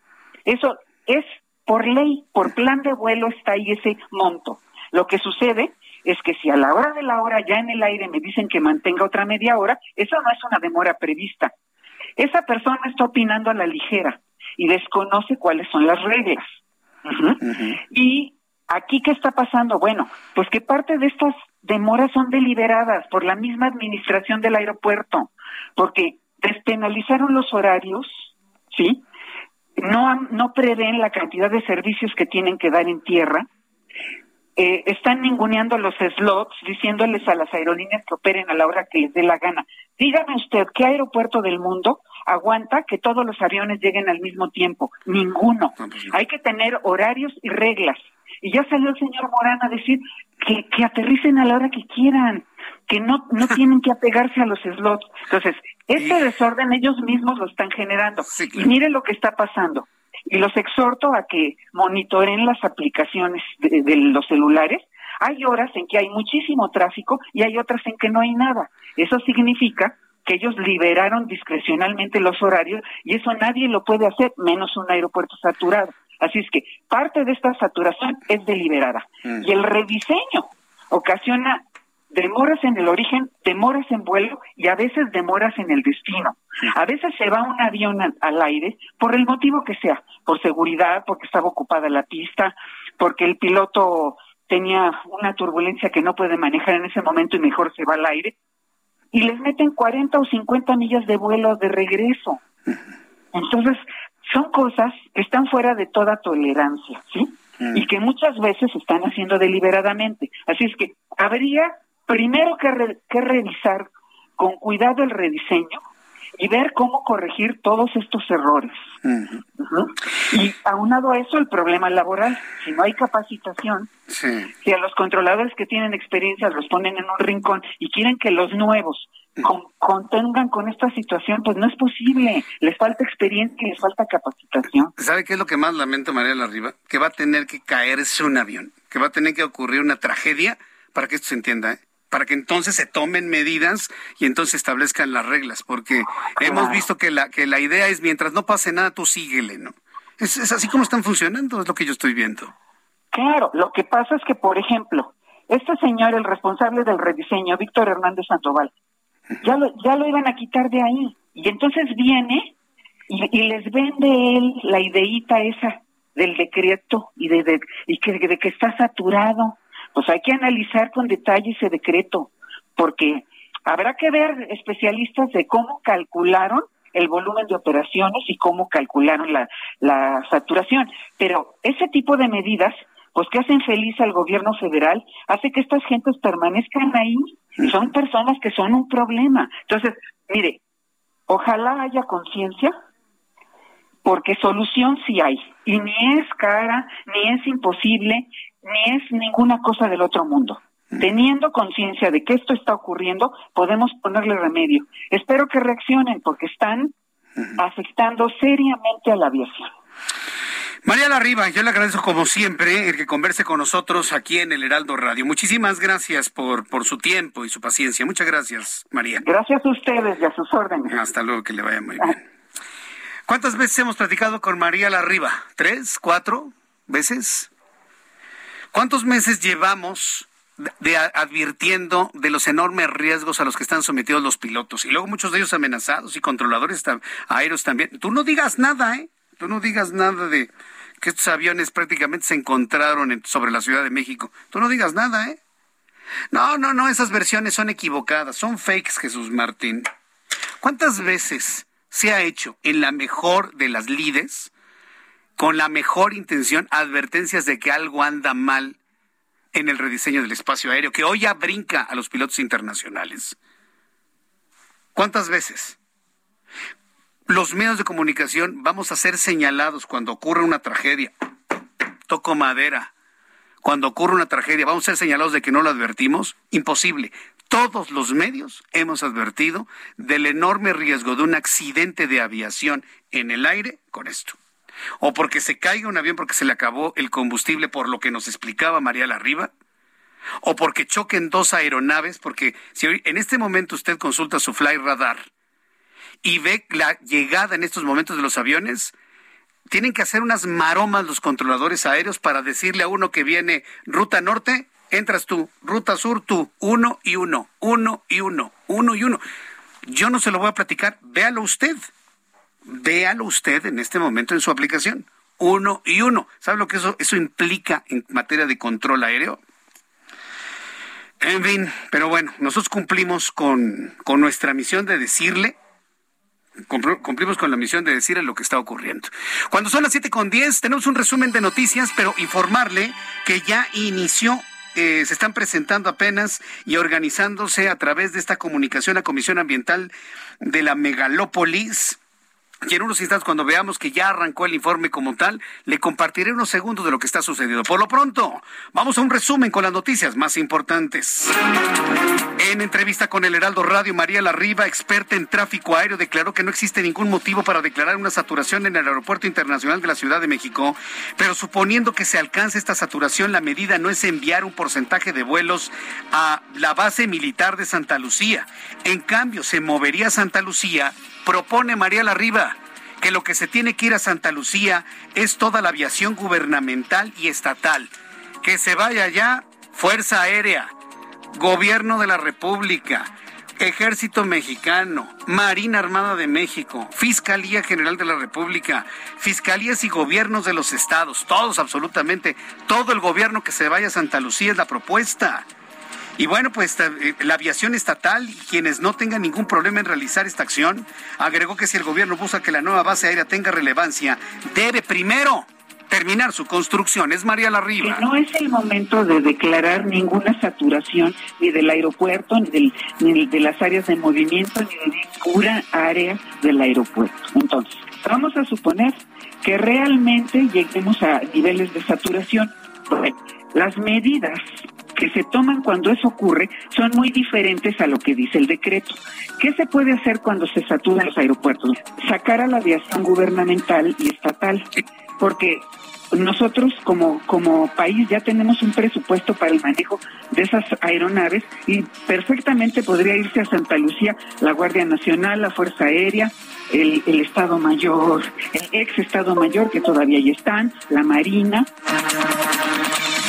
Gran propuesta de María Larriba y que se escuche. La propuesta es que toda la aviación gubernamental, federal y estatales, Fiscalía General de la República, se vayan a operar a Santa Lucía, porque así se llama. Es la base aérea militar de Santa Lucía. El subsecretario de Seguridad y Protección Ciudadana, Ricardo Mejía, informó que fue detenido Salvador N., presunto operador del grupo delincuencial Guerreros Unidos, implicado en la desaparición de 43 estudiantes de la normal de Ayotzinapa en 2014. El fiscal general del estado de Oaxaca, Arturo Peinbert Calvo, confirmó que se ha logrado solicitar la orden de aprehensión en contra de Areli N., la mujer que presuntamente habría asesinado a sus cuatro hijos en Chicapa de Castro, en Oaxaca. Le informo que la patrulla fronteriza informó que autoridades de los Estados Unidos decomisaron en Texas un cargamento de 16 mil balas oculto en un vehículo que fue inspeccionado con nuevos equipos no intrusivos. Carlos Rodríguez, jefe del puerto de entrada en Puente Internacional Hidalgo, aseveró que la exportación no declarada de armas y municiones a México es ilegal. También informo que el expresidente de los Estados Unidos, Donald Trump, sugirió lanzar misiles a México para destruir los laboratorios de drogas antes de las elecciones de 2020, escribe el exsecretario de Defensa Mark Esper en su próximo libro. El New York Times informó sobre la revelación el jueves por la tarde. El amigo del presidente mexicano, el amigo de López Obrador, Donald Trump, tenía planeado enviar misiles directamente a territorio mexicano para destruir laboratorios de droga. Sí, pero finalmente misiles estadounidenses en objetivos y blancos en territorio mexicano. ¿Qué opina usted? Le invito para que me escriba a través de mi cuenta de Twitter, arroba y a través de YouTube en el canal Jesús Martín. El embajador de México en los Estados Unidos, Esteban Moctezuma, informó que tras realizarse una prueba de PCR, dio positivo a COVID-19. El diplomático mexicano estuvo presente en la reunión del secretario de Relaciones Exteriores, Marcelo Ebrard, con el secretario de Estado de Estados Unidos, Anthony Blinken, quien había dado positivo a coronavirus. Anthony Blinken, en pocas palabras, para que usted me lo entienda, hizo un contagiadero en Estados Unidos. Contagiadero. Hay como 200 reporteros contagiados de COVID-19. Inclusive nuestro embajador de México en Estados Unidos, Esteban Moctezuma Barragán. Fuentes policiales informaron que cuatro individuos enmascarados, al menos uno de ellos armado con un fusil de asalto, atracaron este jueves una tienda Chanel de relojería y joyería ubicada en el centro histórico de, de París. El monto de lo robado aún, se, aún se desconoce. Los cuatro autores del robo lograron darse la fuga en una moto y un scooter. Durante el Día de la Independencia de Israel se registró un ataque calificado como terrorista que dejó tres personas muertas, cuatro heridos. Los responsables de la agresión atacaron con un machete y un arma de fuego a las personas que encontraron a su paso. Por el momento continúan prófugos y se desconoce su identidad. Un estudio publicado por la revista Nature indicó que si las personas consumieran 20% menos carne, se reduciría a la mitad la deforestación y la emisión de gases como el metano que motiva el calentamiento global. Esto es porque la ganadería es una de las actividades humanas que causa gran impacto en la tala de árboles y aumenta el efecto invernadero por estos gases. Vaya, hasta que alguien habla de la ganadería, efectivamente. Los gases de los ganados, sí, sus gases que les provoca su, su digestión, los que le salen por atrás, sí, los gases y sus excrementos de millones de cabezas de ganado en todo el mundo provocan más metano al ambiente que las industrias que tenemos, aunque usted no lo crea. Pero esa es la realidad. Hoy lo plantea la revista Nature. Son las noticias en resumen. Le invito para que siga con nosotros. Le saluda Jesús Martín Mendoza. Son las 7 con 16. Vamos rápidamente con nuestros compañeros reporteros urbanos. Javier Ruiz, ¿en dónde te ubicamos a esta hora? ¿Cómo va el problema en la México-Puebla? Con bastantes problemas, Jesús Martín, pues prácticamente detenido, no hay ninguna negociación con autoridades del gobierno federal. Eh, ya pues informábamos de la desaparición de este pequeño de 10 años de edad, el 4 de la mañana, pues afortunadamente desapareció en Iztapaluca, no lo han encontrado y es por ello que los pobladores de Río Frío pues están cerrando los al kilómetro 72. Ambos sentidos, Jesús Martín, detenidos, no han llegado, reitero, a, a, pues algún acuerdo con la Guardia Nacional y es por ello que muchas personas pues ya están desesperadas, incluso hace unos momentos unas personas pues ya retiraron la, el muro de contención para poder regresar a la Ciudad de México. Había una ambulancia también atorada en ese punto pues poco a poco pues ya han ido, han ido liberando para que se regrese nuevamente hacia la Ciudad de México, transportaban pues un menor de edad, así que hay que evitar este punto, la alternativa es utilizar la carretera federal. De momento, Jesús Martín, el reporte que tenemos. Entonces sigue cerrado entonces la circulación. Así es, en ambos sentidos, Jesús Martín, a la Ciudad de México o hacia Puebla. Jesús Martín. ¿Cuántas horas llevan? ¿Cuántas horas llevan? Más de cinco horas, Jesús Martín. ¿Cinco horas? Uh. Sí, más de cinco horas el bloqueo y este menor pues desapareció cerca de las 12.30 pues, de, la, de la tarde en lo que se montó la, la ficha y se renunció, pues salieron los pobladores de esta zona de Río Frío y pues prácticamente están colapsando también la circulación, Jesús Martín. Es inconcebible lo que está ocurriendo en la México Puebla. Muchas gracias por la información, Javier. Estamos atentos, hasta luego, buenas tardes. Mario Miranda, ¿en dónde te ubicamos, Mario? ¿Qué tal, Jesús Martín? Buenas tardes. Pues nos encontramos en la zona centro y te informo que continúa la contingencia ambiental en el Valle de México. El último informe de la Comisión Ambiental de la Megalópolis informó que hay muy mala calidad de aire en las alcaldías Álvaro Obregón, Benito Juárez, Coyoacán y Coajimalpa, por lo cual mañana viernes 6 de mayo no circulan en un horario de las 5 de la mañana a las 10 de la noche los vehículos de uso particular con holograma de verificación 2 y 1, cuyo último dígito sea 1, 3, 5, 7, 9 y 0, así como aquellos cuya matrícula esté conformada solo por letras los vehículos de uso particular con holograma de verificación cero y doble cero engomado azul y terminación 9 y 0. Todo esto a la espera del informe de la Comisión Ambiental a las 8 de la noche, Jesús Martín. Correcto, gracias por esta información, Mario. Seguimos pendientes, buenas tardes. hasta luego, buenas tardes. Son las siete con dieciocho, las siete con dieciocho. Es inconcebible, es inaceptable que en un país como México a estas alturas la autoridad federal no quite manifestantes de una autopista. Esto nos coloca en niveles de república bananera, perdónenme ustedes. Yo no recuerdo antes de 2018 un despropósito de este tamaño.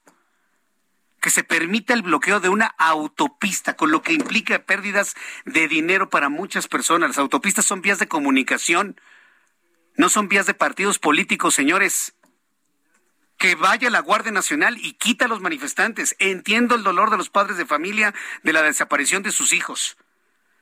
Pero eso no es ninguna justificación para fastidiar la vida a miles de personas.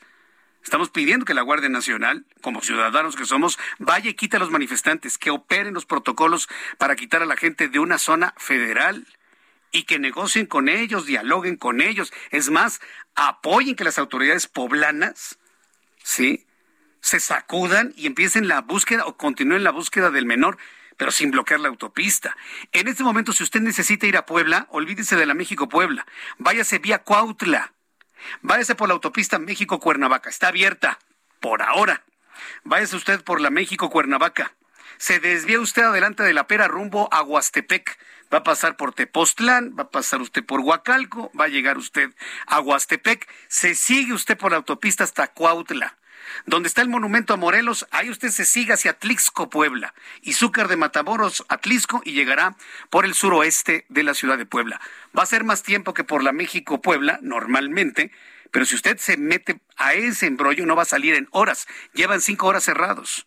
Entonces, una advertencia a tiempo para que se vaya usted a Puebla vía Cuautla. Son siete con veinte, las siete con veinte horas del centro de la República Mexicana. Ya empezó, ¿verdad? Ya empezó en este momento la reunión de la CAME. Vamos a escuchar un poco de lo que se está hablando en estos instantes. En este momento habla Víctor Hugo Páramo, coordinador ejecutivo de la Comisión Ambiental de la Megalópolis. Alta radiación solar y por lo tanto altas temperaturas. La siguiente, por favor. Aquí se tiene eh, esquemáticamente cómo se ha situado este sistema anticiclónico que nos produce esta situación de eh, alta radiación y altas temperaturas. Eh, aquí vemos eh, su posición del 25 al 28 de abril de este año y vemos cómo se encontraba sobre el Valle de México. La siguiente, por favor. En esta semana del primero al 5 de mayo, ese anticiclón se desplazó, ¿verdad? Como podemos ver aquí. Pero sigue influenciando directamente al Valle de México. Y la siguiente, por favor. Cuando vemos los registros de ozono, aquí tenemos los valores eh, horarios de, de, las concentraciones de alcohol del 5 de mayo, del 21 de abril hasta el 5 de mayo, y vean eh, los últimos picos que se encuentran. Mire, vamos a hacer una cosa. Cuando diga algo interesante el señor Páramo, se lo voy a comentar aquí en el Heraldo Radio, está muy nervioso, se está haciendo unas bolas tremendas, porque hasta este momento lo único que he entendido es que el culpable de esta contaminación es el sol y que Eolo está dormido porque no sopla el viento. Entonces el culpable es el dios sol y el dios del viento. Esos son los culpables. Alta radiación y no sopla el viento, válgame Dios. Y las industrias y la refinería y los camiones de, de, carga del Servicio Público Federal y los microbuses que contaminan ostensiblemente, ni los tocan, señores, ni los tocan. Aquí el culpable es el dios Sol y Eolo que está dormido. Son las 7.22, hora del centro de la República Mexicana. Ya ni friegan de verdad. Vamos con Daniela García, nuestra corresponsal en Monterrey, Nuevo León. Fíjese que el caso de Devani Escobar, esta muchacha de 18 años que fue asesinada por alguien, se empieza a complicar cada vez más. Encontraron una identificación de ella del Sindicato Nacional de Trabajadores de la Educación. Adelante, Daniela García, gusto en saludarte. ¿Qué tal, Jesús Martín? Muy buenas tardes. Como bien lo mencionas, hoy se localizó una identificación de Devani Escobar, esto en el edificio 16 de los condominios Constitución. La autoridad ubicó este carnet en una jardinera después de recibir un reporte por vecinos del lugar. Esta identificación, como bien lo comentabas, es del Sindicato Nacional de Trabajadores de la Educación a nombre de la joven, que de acuerdo a la información proporcionada por la autoridad ya no tendría vigencia. Hay que mencionar también que los condominios Constitución se encuentran a 20 kilómetros de distancia de donde se encontró el cuerpo de Devani Escobar en el Museo Nueva Castilla y ya había sido plateado por la Fiscalía el pasado 19 de abril. Sin embargo, en aquella ocasión se informó que no se localizaron evidencias de ningún tipo, pese a que la búsqueda se realizó en su momento tras una denuncia de vecinos que aseguraron haber visto una identificación y pertenencias de la joven. Esta identificación, comentó el gobernador Samuel García, que le había informado a la Fiscalía General de Justicia que era una credencial antigua y que una actualizada fue localizada dentro del bolso de la joven junto a su cuerpo en la cisterna del motel Nueva Castilla es la información, mm, Muy, muy, muy complicado todo este asunto. Ahí estaremos al pendiente, eh, Daniela García, cuando verdaderamente veamos que se asoma la verdad de este muy extraño caso. Muchas gracias, Daniela. Seguiremos informando, pendientes, muy buenas Pendientes, gracias. Daniela García, nuestra corresponsal en Monterrey, Nuevo León.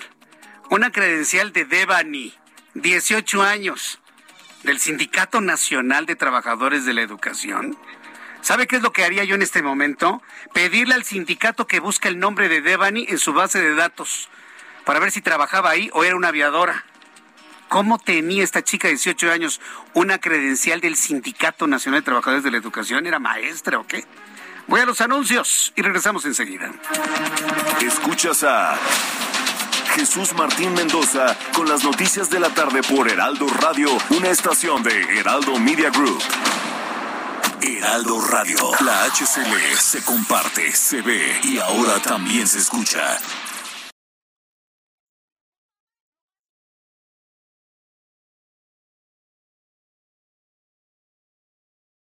Heraldo Radio 98.5 FM, una estación de Heraldo Media Group, transmitiendo desde Avenida Insurgente Sur 1271, Torre Carrachi, con 100.000 watts de potencia radiada. Escucha las noticias de la tarde con Jesús Martín Mendoza. Regresamos.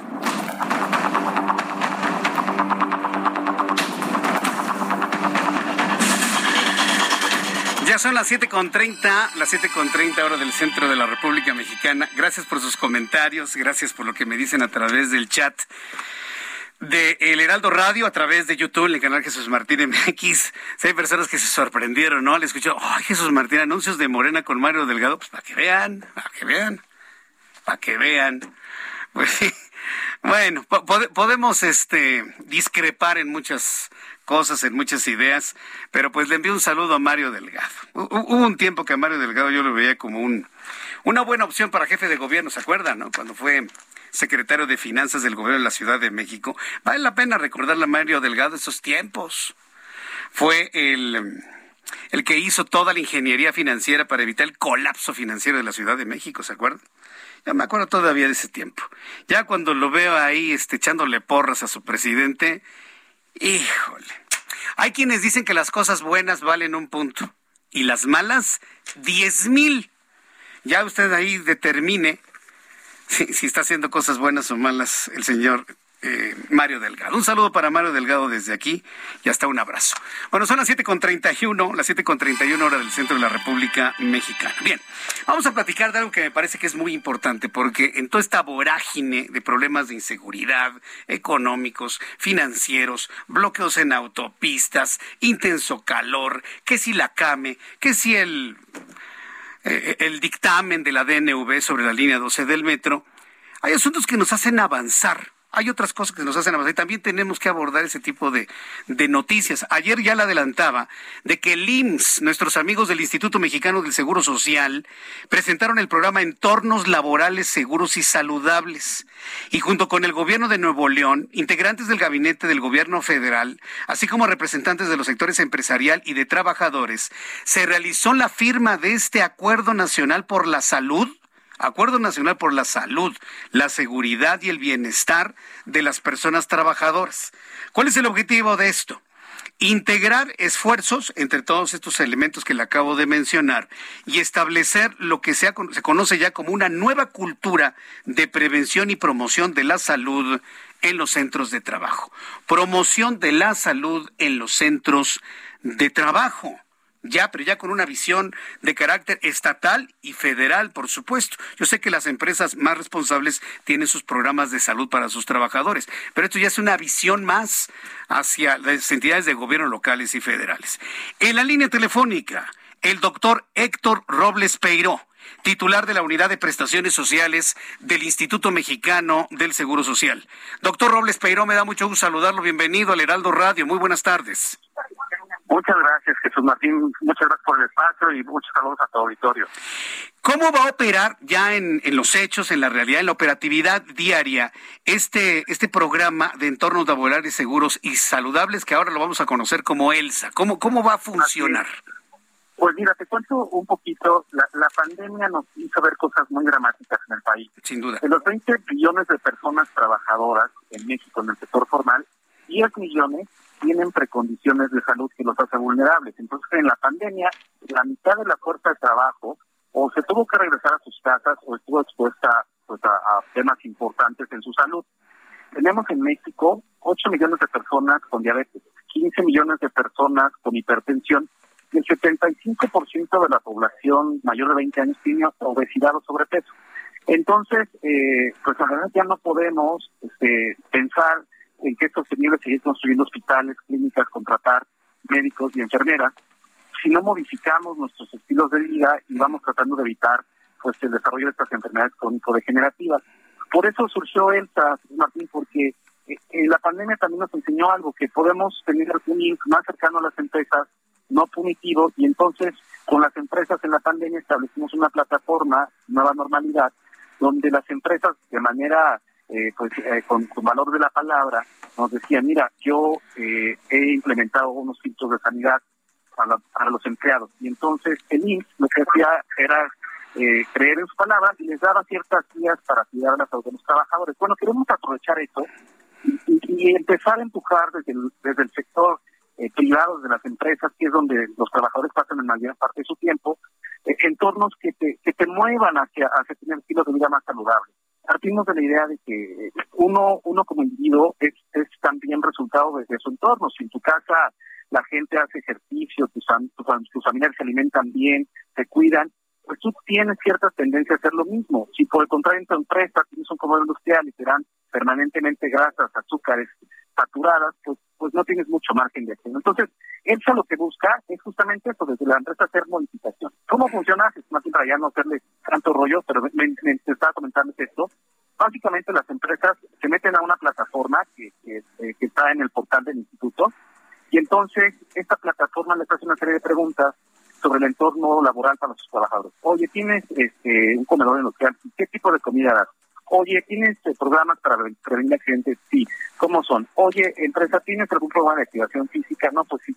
Y entonces, sobre ese resultado, la plataforma te despliega una serie de herramientas tecnológicas y de información eh, para que tú puedas implementar medidas. Por ejemplo, tenemos acceso a cursos para que las personas aprendan a comer o, o tengan claridad de cómo dormir bien, o tenemos, por ejemplo, información sobre cómo establecer lactarios o sobre cómo cuidar la salud mental de los trabajadores. Entonces, la intención es ir, poco a poco de la mano con las empresas, modificando entornos para modificar comportamientos de salud. Suena muy interesante. Hay personas del público, alguien de manera concreta me dice, Ro, Rojero me está preguntando, bueno, me está recordando que un plan similar se implementó en tiempos de Vicente Fox con las semanas de la salud. Y algunos piensan que esto no sería nuevo, o digamos que complementa. Y aquí la pregunta sería, Elsa, ¿qué tanto se ha inspirado en las semanas de la salud que se implementaron en ese entonces? ¿Qué hay coincidencia? ¿Qué hay de diferencia? ¿Qué nos puede comentar sobre ello, Héctor Robles Peiro? Es, un poco es un poco distinto, porque esto va más a fondo. Todos a raíz de la pandemia tenemos alguna concepción de cuidado de la salud. O sea, solamente una pandemia histórica que nos cambió el estilo de vida, que nos obligó a todos a usar cubrebocas, a cambiar nuestros hábitos, eh, de, cuidarnos, nos puede mover a pensar en que no podemos seguir igual. Esa es una primera diferencia. O sea, está en la mesa de, todos, en la concepción de todos mental, que hay que hacer algo diferente.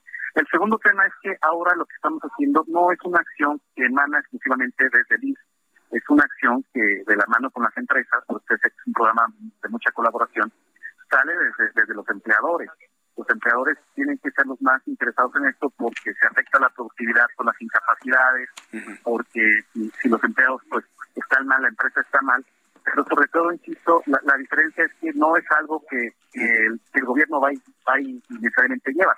El gobierno pone las herramientas, pone los insumos, pone los apoyos, pero son las empresas quienes en muchos casos ya tienen estos programas, van a mejorar o van a empezar a moverse en ese sentido. no Esa, esa es la diferencia, no no no es un tema eh, digamos, coyunturales, más permanentes. Bien, ahora eh, hay otro asunto que quiero preguntarle, eh, doctor Robles Peiro. Para que este programa, ELSA, funcione bien, se tiene que incrementar la cultura de la salud hacia nosotros mismos, es decir, que los trabajadores también se preocupen y ocupen de su propia salud. Porque en México pasa un fenómeno muy claro y se lo voy a comentar, y es parte del aprendizaje que vivimos en pandemia. La gente tiene tanto miedo a perder su trabajo que ya sea en pandemia o en otras ocasiones, se aguantan las enfermedades. Me ha tocado verlo. Gente que se siente mal, que le duele la garganta, que estornuda, que se siente mal, van a trabajar porque tienen miedo que les descuenten el día, porque también hay patrones de, tú faltas, te descuento el día. Y como la gente vive al día, pues tienen que ir a trabajar. Se aguantan llegan y hacen contagiadero. ¿Por qué? Porque el trabajador tuvo que ir a trabajar porque no quiere perder el trabajo o no quiere que le descuenten el día. Yo creo que en ese punto se tiene que trabajar mucho, donde el trabajador tenga la confianza de decir, jefe, me siento mal, verdaderamente me siento mal y no voy a ir a trabajar. Y que el jefe diga, vete a trabajar, no me contagies aquí al demás personal. Pero también hay jefes que dicen, no, yo no sé cómo le haces, si no vienes te descuento el día. Y ahí va la gente enferma a trabajar a sus centros de trabajo, causando contagiaderos, y en la pandemia fue contagiadero de COVID-19. ¿Qué hay de eso? Para que tanto empresarios como los propios trabajadores sean más conscientes de su salud y se ocupen más de su salud. Sí, totalmente, lo ves con mucha claridad, Jesús Martín. Eh, el tema precisamente es que es un tema o es una situación de conciencia, ¿no? De por parte del empleador. De humanidad. entender, de humanidad, porque además ya lo vivimos, mira por, casos ejemplares, ¿no? O sea, alguien puede cuidarse mucho durante la pandemia en su casa, lavarse las manos, ser cuidadoso con su familia, pero se va al, trabajo en el entorno laboral no había una, unas medidas para evitar los contagios, regresabas a tu casa y contagiabas a toda tu familia. Pero viceversa, si tú en casa este, no tenías ciertos cuidados, andabas de fiesta, eh, en, conglomerados de mucha gente, y la empresa tenía medidas súper drásticas, pero tú llegabas con esa responsabilidad, pues contagiabas a tus compañeros de trabajo. Entonces, efectivamente, es un cambio de conciencia, es paulatino, por eso parte muy importante de esta es la parte de capacitación y de educación en salud. Tenemos una plataforma tecnológica que ofrece cursos gratuitos de 15, 20 minutos y que le van a permitir a los empleadores y a los trabajadores meterse estos cursos eh, y entender cómo cuidarte, entender el impacto que tiene en tu salud, no tener por lo menos 20 minutos de activación física al día y no necesariamente tienes que ir a un gimnasio, hacer ejercicio, puedes caminar, puedes eh, moverte un poco, pero además el va a reactivar algo muy importante que se había dejado en el olvido, nuestro centro de seguridad social. Vamos a relanzar las alertas, vamos a lanzar ligas deportivas, son equipos representativos de las empresas que se vayan adhiriendo a esta, para también darles la oportunidad a muchos mexicanos que hoy por hoy no tienen espacios para hacer deporte, pues que puedan activarse particularmente con los trabajadores. Entonces, eso, como tú bien lo ves, es un cambio de cultura, nos va a costar, nos va a tomar tiempo, pero la pandemia nos lo permite porque, insisto, o sea, nos hemos sacudido y más que nunca hoy somos conscientes de que necesitamos cuidarnos. Entonces, queremos aprovechar este impulso, esta relación con las empresas que se estableció y sobre todo, pues, pues la voluntad de muchos empleadores que que ya lo ven con mucha claridad y, no estamos inventando el negocio. Esto ya sucede en el mundo, simplemente lo que queremos es formalizarlo en México poco a poco. Correcto, pues doctor Héctor Robles Peiró, titular de la Unidad de Prestaciones Sociales del IMSS, muchísimas gracias por este tiempo para el auditorio del Heraldo Radio. Le aprecio muchísimo el que usted nos haya acompañado y conocer más de ELSA. Y bueno, pues estaremos informando regularmente al público de cómo va a operar y cómo irá operando este programa. Muchísimas gracias por su tiempo, doctor Robles. Gracias, muchos saludos, saludos a todos. Que le vaya muy bien, hasta pronto. El doctor Robles Peiro, titular de la Unidad de Prestaciones Sociales del Instituto Mexicano del Seguro Social. Son las 7.42. Todos los resultados de economía y finanzas, esta tarde con Héctor Vieira. La Bolsa Mexicana de Valores concluyó la sesión de este jueves con una caída del 1.76% al retroceder 902.68 puntos, con lo que el índice de precios y cotizaciones, su principal indicador, se ubicó en 50.529.95 unidades en una jornada con ganancias solo para 9 de las 35 principales emisoras. En Estados Unidos, Wall Street cerró con sus mayores pérdidas desde junio de 2020, luego de que el Dow Jones retrocedió 1.063.09 puntos, equivalente al 3.12% para quedarse en 32.997.97 unidades. Por su parte, el Standard Poor's se dio 153.30 puntos, con lo que se ubicó en 4.146.87 unidades, mientras que el Nasdaq restó 647.16 puntos, equivalente al 4.99%, que lo colocó en 12.317.69 unidades. En el mercado cambiario el peso mexicano se depreció 0.22% frente al dólar estadounidense, al cotizarse en 20 pesos con 15 centavos a la compra y en 20 pesos con 30 centavos a la venta en ventanilla. El euro por su parte se cotizó en 21 pesos con 13 centavos a la compra y 21 pesos con 33 centavos a la venta. En materia de criptomonedas, el Bitcoin tuvo una caída en su valor del 7.83%, con lo que cerró este jueves en 36.564.40 dólares por unidad, equivalente a 739.512 pesos mexicanos con 6 centavos. La Asociación Mexicana de Instituciones de Seguros informó que hasta abril de 2022, las aseguradoras del país han pagado 3.012 millones de dólares por costos asociados al COVID-19, lo que convierte a la pandemia en el evento más caro en la historia del sector, incluso por encima de otras catástrofes como el huracán la calificadora JP Morgan estimó que en caso de funcionar el plan antiinflacionario del Ejecutivo Federal, que prevé la estabilidad de los precios de 24 productos de la canasta básica, la inflación podría registrar una reducción de entre 40 y 50 puntos base al cierre del año. El presidente de la Alianza Nacional de Pequeños Comerciantes, Cuauhtémoc Rivera, calificó de tardío el plan antiinflacionario presentado por el Ejecutivo Federal, al señalar que se debió presentar antes, ya que algunos de los 24 productos de la canasta básica contemplados en el mismo tienden a subir de precio al cierre de año. La Asociación Mexicana de Venta Online prevé que debido a la inflación, los mexicanos comprarán con mayor cautela durante el hot sale, que se va a celebrar del 23 al 31 de mayo, aunque confío en que las ventas sean al menos iguales a las registradas el año pasado, con un promedio de compras hasta de 3 mil pesos por cliente. Informó para las noticias de la tarde Héctor Vieira. Gracias Héctor Vieira por la información. 7 con 44, hora del centro de la República Mexicana. Vamos con... Nuestro compañero Javier Ruiz en la México Puebla ha llegado ya la Guardia Nacional. Espero que liberen la autopista México Puebla luego de cinco horas de bloqueo. Adelante, Javier. Así es, Jesús Martín, y pues mencionar que no han llegado a ningún acuerdo las autoridades federales, exactamente en el kilómetro 73, a la altura de la zona de Río Frío, aquí en la autopista México-Puebla. Y es que Jesús Martín, pues al no tener pues una respuesta ya los, los, las zonas, los pobladores de esta zona, han colocado pues eh, palos, piedras, y pues igual que ayer en la autopista México Cuernavaca, pues ya encendieron estas llantas para ejercer presión. También llegó personal de la Guardia Nacional, trataron de dialogar con las personas, sin embargo, pues no les han dado una respuesta favorable. Dicen que hasta que no aparezca pues este menor de 10 años que desapareció en la zona de Iztapaluca, pues no se van a, retirar. Es por ello que tenemos pues colapsado la circulación, prácticamente son 5 a 6 kilómetros ya de rezago para llegar a este punto en ambos sentidos algunas eh, pues patrullas de la Guardia Nacional han retirado con cables pues parte de la contención que divide ambos sentidos para poder ir eh, pues desahogando la circulación principalmente de vehículos que están en este punto para que regresen tanto a la Ciudad de México como hacia la zona de Puebla y nuevamente pues tengan que agarrar pues la carretera federal y pues se repite Jesús Martín la cena del día de ayer donde también pues colocan palos, piedras, eh, llantas y eh, desprenden fuego para ejercer pues eh, pues presión a las autoridades federales que realmente no han pues hecho mucho Jesús Martín el día de ayer también mencionar que pues prácticamente dejaron a los pobladores de Topilejo hasta las dos y media de la madrugada en ese punto. Veremos qué estará sucediendo en ese punto en las próximas horas, Jesús Martín. Muchas gracias por la información, Javier. Estamos atentos, hasta luego. Hasta luego, que te vaya muy bien. Bien, cuando son las siete con seis hora del centro de la República Mexicana. Ian Martín de Jesús, ¿cómo estás? Bienvenido al Heraldo Radio. Pues aquí estoy de nuevo, de vuelta, digamos que nada, porque hace años que no hablo aquí en la radio como tal. Hace mucho tiempo, ¿no? Que ya, ya han pasado años que no estabas en la radio, pero ¿qué tal en YouTube los sábados? Ah, está muy bien, todavía pues es soportable, porque pues ya no como tal íbamos todos los sábados hasta allá hasta la cabina y hablábamos así como tal. Y pues en lugar de estar aquí un viernes, pues aquí estamos un jueves. Efectiva, eso me parece muy bien, porque quiero decirle que Ian, quien nos ha seguido desde hace muchos años, empezó sus primeras participaciones cuando tenía seis años, ¿verdad, Ian? Cuatro o seis años. Cuatro o seis años empezabas a, platicar con nosotros aquí en, en las estaciones de radio y ahora que tienes 14 años, bueno, pues ya, eres un veterano dentro de tu juventud. Digamos lo que sí.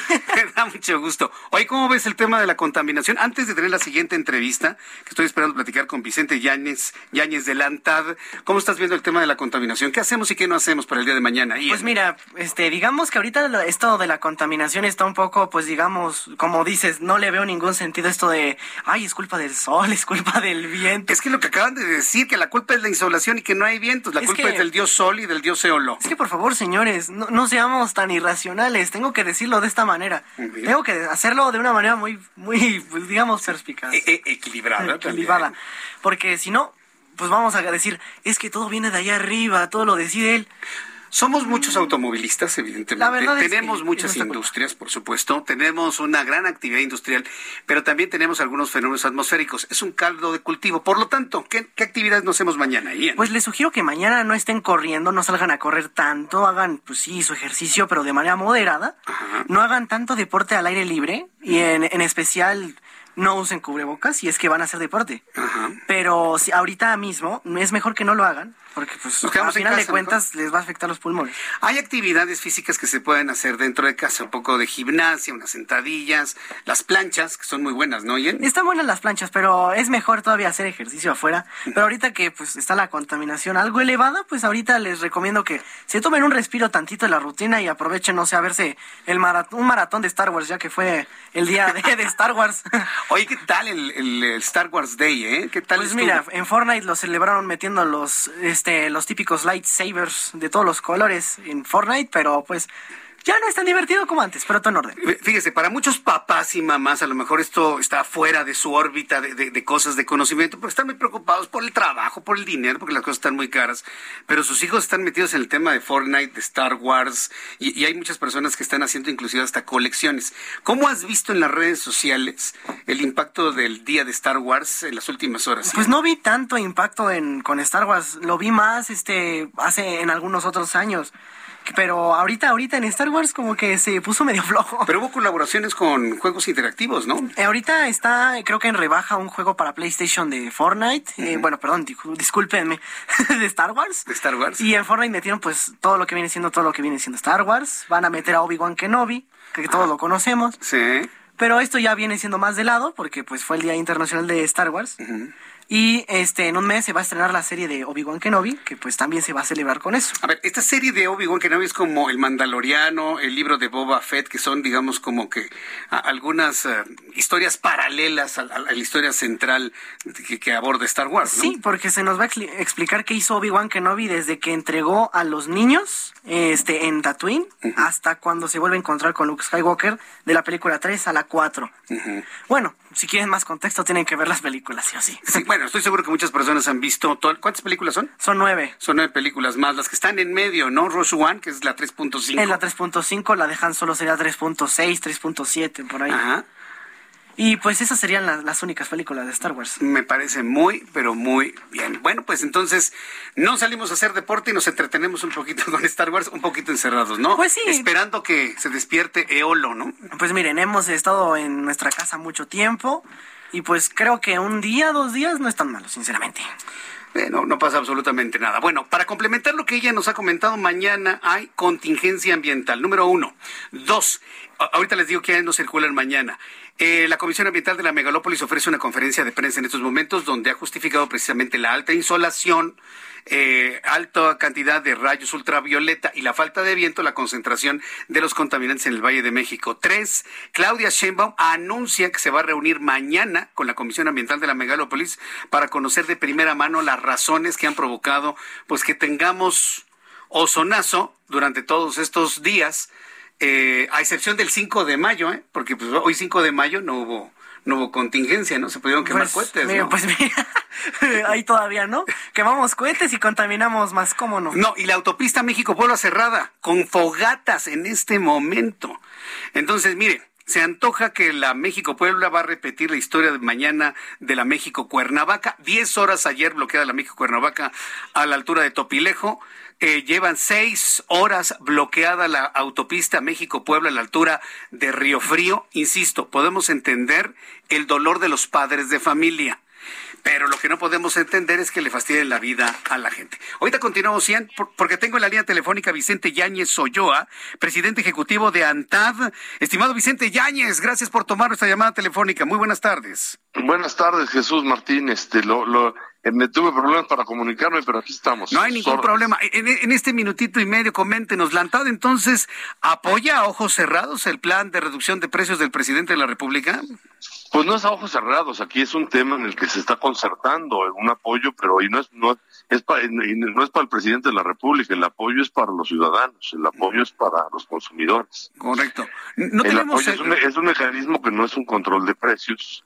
Es un esquema voluntario, colaborativo, en beneficio de los consumidores, en donde pues todos ponemos, el gobierno federal está poniendo eh, pues ciertas facilidades de importación, está poniendo eh, pues eh, un subsidio a los combustibles. Correcto. Los, los proveedores pues tendrán que poner de su parte, igual que los comercializadores, para que esos 24 productos eh, pues ahora que tenemos una inflación alta, lleguen al consumidor a los mejores precios y no afecten, pues sobre todo la economía de los que menos tienen. Les recuerdo que la inflación, pues este es el impuesto más depredador que pagamos todos, ahí nadie nos escapamos, pero le pega más a los que menos tienen. Entonces por eso se trata de que este programa pues se ponga a disposición de los consumidores una presentación de cada uno de los 24 productos con el menor precio posible por un plazo de seis meses. Sí, lo preguntaba así porque México ya conoce la medicina. Hace 40 años andábamos en las mismas, 38 Sí, por años. supuesto, por supuesto. Y esa medicina, pues sí sabía mal y no hizo gr- gran efecto terapéutico. ¿Qué nos garantiza que en esta ocasión sí funcione? No, porque, porque no es un control de precios, es un acuerdo y cada empresa pondrá de acuerdo a sus capacidades. Hay grandes empresas nacionales que tienen capacidades diferentes que las cadenas regionales, en nuestro caso, y que las locales. Entonces, cada, igual en la industria, cada quien va a poner de acuerdo a sus posibilidades. Y vuelvo a repetir, no es un control de precio. El control de precio fue el que nos hizo mucho daño hace muchos años. Y nos tardamos 20 años en salir de ello, no resolvió el problema. Y sí, y sí metió problemas a la economía nacional.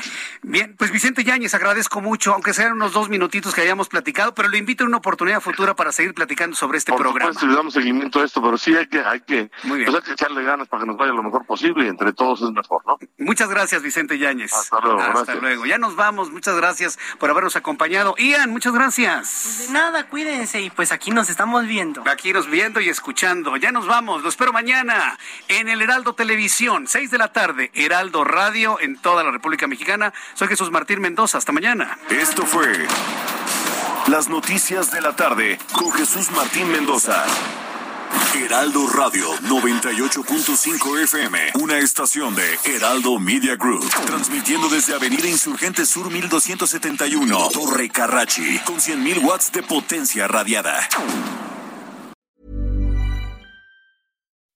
When you make decisions for your company, you look for the no-brainers. If you have a lot of mailing to do, stamps.com is the ultimate no-brainer. Use the stamps.com mobile app to mail everything you need to keep your business running with up to 89% off USPS and UPS. Make the same no-brainer decision as over 1 million other businesses with stamps.com. Use code program for a special offer. That's stamps.com, code program.